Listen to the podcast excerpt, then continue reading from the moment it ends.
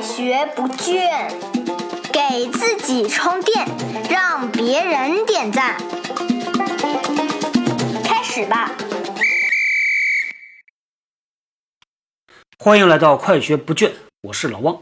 今天咱们接着聊邮件。我们说邮件里边的一个小东西啊，附件。很多的邮件呢带着附件，但是呢，当附件多的时候啊，这就变成一个麻烦了。以前呢，我也看到过这种邮件啊，它里边带了五六个，甚至是更多，七八个附件。这个附件呢，就挤得密密匝匝的一堆啊，堆在这个标题下边。你要看那个附件呢，你就要去点开附件，才能知道里边的内容，或者是通过文件名字简单的判断一下。有的人呢会比较的细心，他会把这个每一个附件的名字写在邮件的正文边上加一个说明。这个时候呢就比较的有意思了，你就要对照着这个邮件正文里边提到的附件的名字，文件 A 啊零零一，然后看它是什么，然后找到那个附件点开啊，这是一个办法。但是呢其实不是很方便。那今天咱们就说一个硬技巧啊，在 Outlook 里边呢，它其实有一个功能。你可以让邮件的附件呢呈现在邮件正文里边。好，咱们说怎么做啊？你创建一个新邮件的时候呢，你去点那个邮件的选项啊。当然这个版本不同，可能它的位置不一样，但是呢很容易找。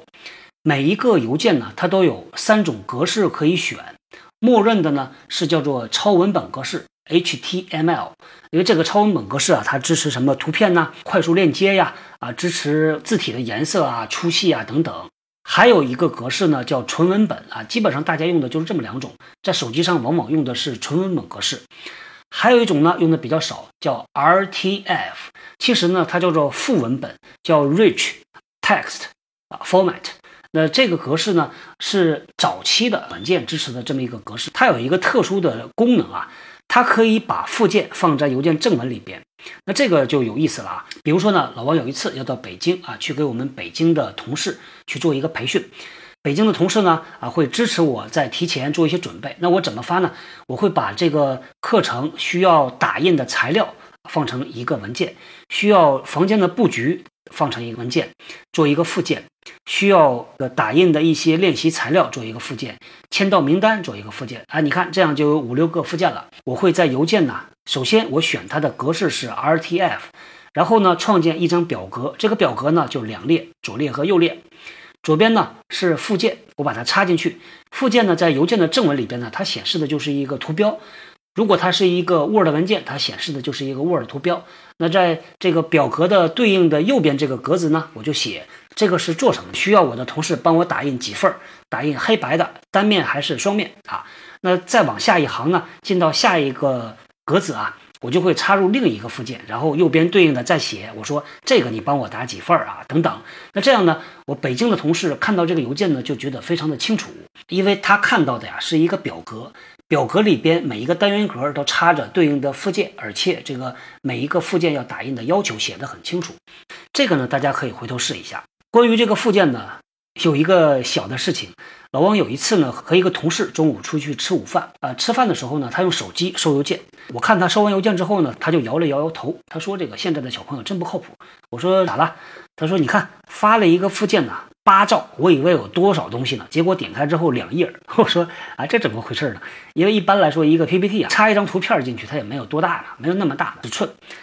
结果后来呢，了解一下这事儿呢，其实挺常见，尤其是对这个软件不熟的新同事，在使用 PowerPoint 做这个 PPT 的时候呢，它有一个选项是嵌入字体。